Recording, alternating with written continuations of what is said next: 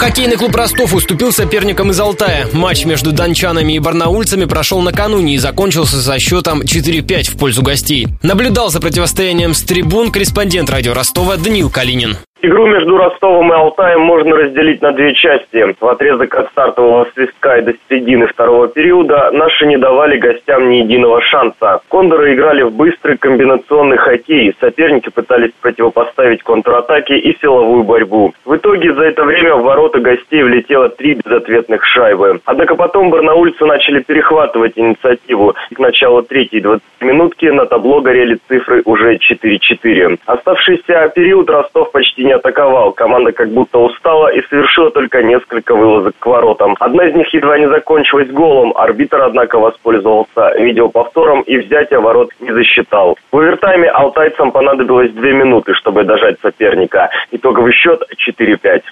Ответная игра Ростов-Алтай пройдет сегодня на арене Дворца спорта. Начало матча в 19.30.